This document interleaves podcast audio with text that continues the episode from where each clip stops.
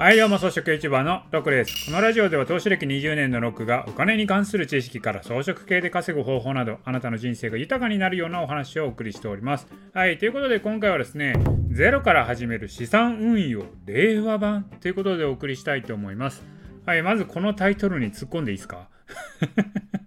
自分でつけたタイトルなんですけれども、まずね、こう、資産運用はゼロからはお金増えないんですよ。最低1はないとね。ゼロからはなんぼやってもゼロですよ。あとね、これ令和版とかかっこよくつけてるんですけど、まあ、資産運用の本質っていうのは昭和も平成も令和も変わらんのですよ。まあ、とりあえず真新しさをね、醸し出すために令和版とかつけるのはね、ずるくないっていうことですよ。はい、ということでね、今回はゼロから始める資産運用令和版ということでね、お送りしたいと思います。まあ、要はね、これ何かというと、初心者が投資始めるときに何からやりますかってことなんですけどね。まあ、これはね、どんな本でも、教材とかでも講義やってもですよ。まあ、王道中の王道なのが、インデックス投資かつ積み立て投資をやりましょうっていうやつなんですよ。まあ、これ誰に聞いてもこれですね。で、インデックス投資っていうのは何かというと、インデックスっていうのはこれ指数のことを言うんですけれども、それは指数っていうのは日経平均とか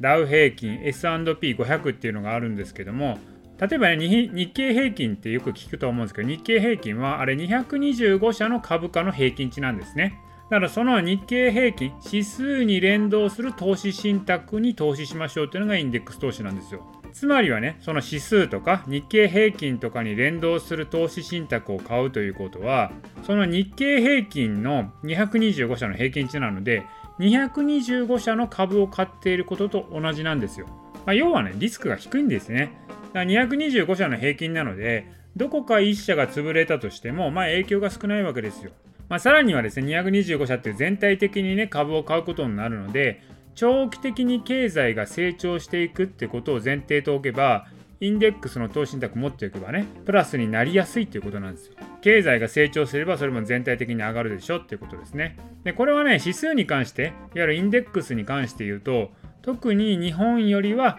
アメリカとか海外の方がいいと言われてます。それはなぜかというと、まあ、長期的に見ればですね、日本よりもアメリカの方がやっぱり経済成長してるよねと。まあ、あの日本はね、やっぱ人口問題があるんで、人口減少してる国とアメリカのように人口が増えてる国って比べればやっぱりアメリカの方が経済発展する可能性が高いと。まあそんな感じで、まあ、そういうリスクの低い投資信託っていうのを毎月積み立てしていくっていうのが一番王道なわけなんですよ。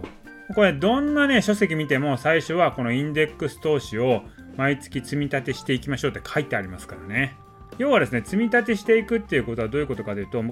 買うタイミングも分散していくっていうことになるんで価格がね高い時もあれば安い時もあるので購入価格が平均されますよっていうところがポイントなんですよ。いやなんですけどっていうとこなんですよ。この王道と言われるねインデックス投資を積み立てしようっていう超王道中の王道なんですけれども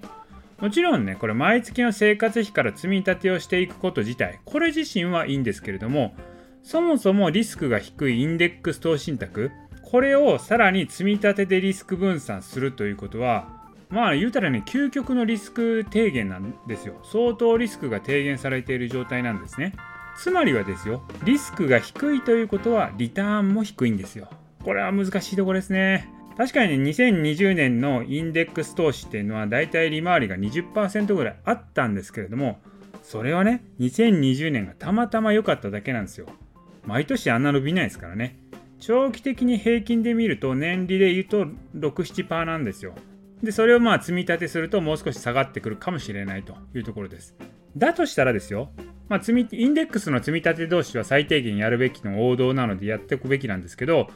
そのうちの一部をもう少しリスクのある個別株、インデックスじゃなくて個別株を積み立てていくっていうのもいいんじゃないのかなと思うんですよね。言ったらですよ、個別株であれば1年でね、2倍になるものだってあるわけですよ。年利100%ですよ。要はですね、積み立て投資っていうのは、買うタイミングをね、分散することによってリスクを下げましょうっていうことなので、そもそもリスクの低いインデックス投資信託を買うんじゃなくて、ちょっとね、リスクの高い個別株、これに冒険してみるのもいいんじゃないのかなと思うんですよ。で、そのね、個別株に冒険してみると、あの今後の投資の世界のね、扉を開けていくことになるんで、ぜひともね、チャレンジしてみてほしいんですよね。だからこういうのはね、最初は少額からでもいいので、例えばですよ、天下のアップルやアマゾンの株を毎月1000円ずつ買っていくとかですね。あとはね、今後はもう EV の時代、電気自動車の時代だから、テスラの株をですよ、1000円ずつ買っていくとか。なんか他にもね、今後成長しそうな企業を見つけたらそれをちょっとずつ買っていくとか。こういうね、少額からでもいいんで、個別株を積み立てていくってことを始めればいいんじゃないのかなと思うんですよ。これね、ちょっとでもいいから株を買うことによって、まあ、その企業のことを調べたりもしますし、それ以外にもいい企業ないかなっていうふうにこれ調べるようになるんですよ。なので、投資の勉強するきっかけになるんですよね。なので、ぜひともね、これインデックス投資の積み立てだけでなく、個別株の積み立てもチャレンジしてみてはなと思います。で、個別株を少額で積み立てていくんであれば、これ普通の証券会社ではできないんですよね。これ私が使っているのはあの PayPay 証券を使ってるんですよ。はい、これならですね、どんな高い株でも1000円っていうね、定額で買うことができるわけですよ。普通ね、Amazon 株とか買おうと思ったら、最低でも30万円ぐらいかかるんですけども、PayPay 証券なら1000円から買えるんですね。これはね、さすがにすごいと思ったんですよ、私も。もちろんね、もう PayPay 証券は日本株も買えますし、米国株も買えます。他にもね、少額取引できる証券会社あるんですけど、米国株をこれ1000円から買えるのは他にはないんですよね。これが PayPay 証券のすごいところ。で、まあ、あの証券会社の口座作るだけでお金かからないので、とりあえず作っておくのがいいんじゃないのかなと思います。PayPay 証券のリンク先については下の説明欄に貼っておきますので、ぜひともね、早めに口座開設をしてみてはなというふうに思います。はい、ということで今回はですね、ゼロから始める資産運用令和版ということで、まあ、ある意味令和版なんですけど、今はですね、米国株をね、1000円からでも買えるような証券会社が出てきてるんで、それをね、ちょっとずつ買っていく。うん。これが令和版の資産運用ですというところでこじつけました。